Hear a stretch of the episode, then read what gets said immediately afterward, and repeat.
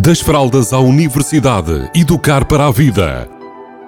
Uma rubrica sobre parentalidade que lhe proporcionará caminhos para melhor entender a criança ou jovem. Das fraldas à universidade, educar para a vida. Uma rubrica de Filomena Serrado.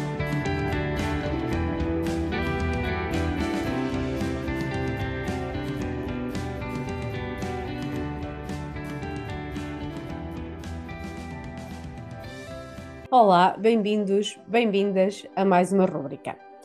E hoje vou falar sobre promessas que às vezes nós fazemos enquanto adultos e que depois pode fazer sentido ajustar. Ou seja, uma das dores que eu encontro na parentalidade são pais e mães, educadores que às vezes fazem promessas, nomeadamente até de castigos, eh, repreensões, em situações em que se encontram com um estado emocional bastante alterado e intenso. Normalmente, quando sentimos raiva, frustração, desilusão e de uma forma muito intensa, nós temos tendência a ameaçar e a dizer que vamos fazer isto ou aquilo que pune ou que interfere no comportamento das nossas crianças. E o que é que acontece a seguir muitas vezes? A seguir, quando aquela emoção toda fica mais suavizada, nós vamos usar a nossa mente e vamos perceber que se calhar aquelas ameaças que nós fizemos, elas já nem sequer fazem sentido. Ou seja, se fosse agora, com a minha capacidade mental nítida, provavelmente eu teria feito diferente enquanto adulto. E depois fica aqui a dúvida: até e agora?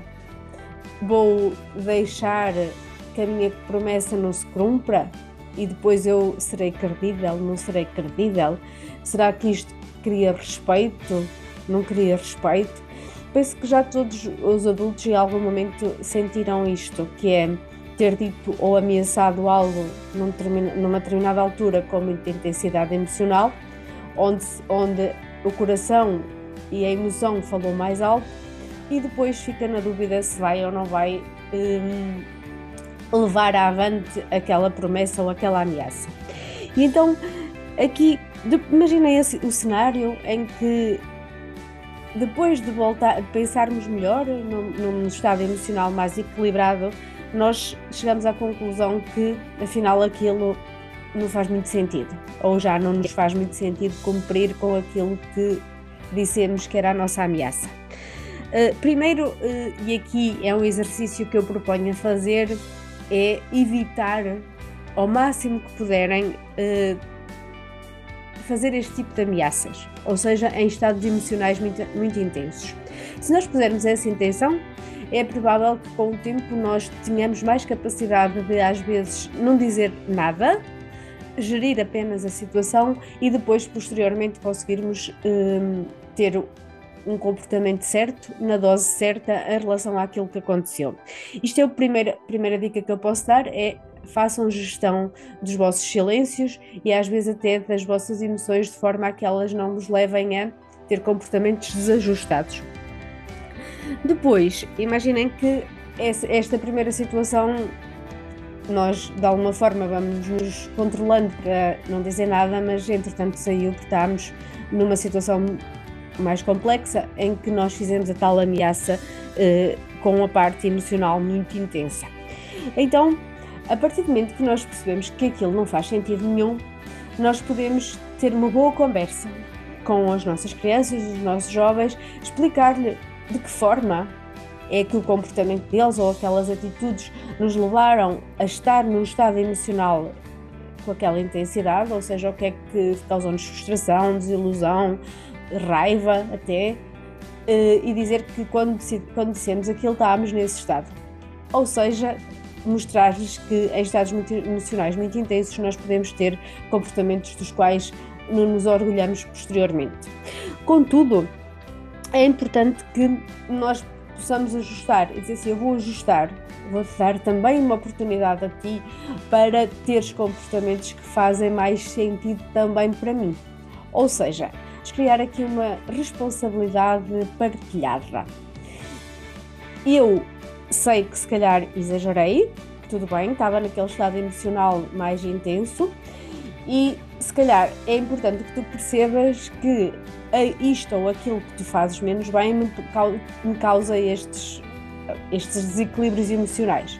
Então o compromisso que nós podemos fazer é: é possível para ti também tu teres cuidado com o tipo de comportamentos que tens nestas situações? Ou seja, o que é que tu podes fazer melhor para que eu também possa estar melhor do ponto de vista emocional.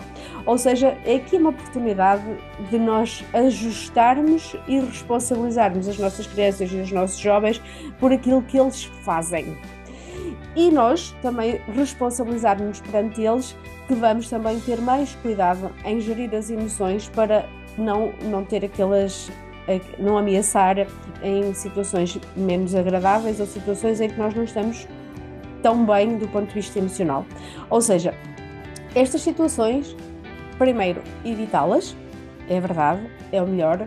No entanto, caso evitar manter, mantermos as nossas emoções controladas seja difícil e nós uh, sairmos com as ameaças de alguém que está-se a sentir atacado emocionalmente, então depois será uma oportunidade para nós partilharmos uma coisa que se chama a responsabilidade é nossa, da nossa relação correr bem, é tua.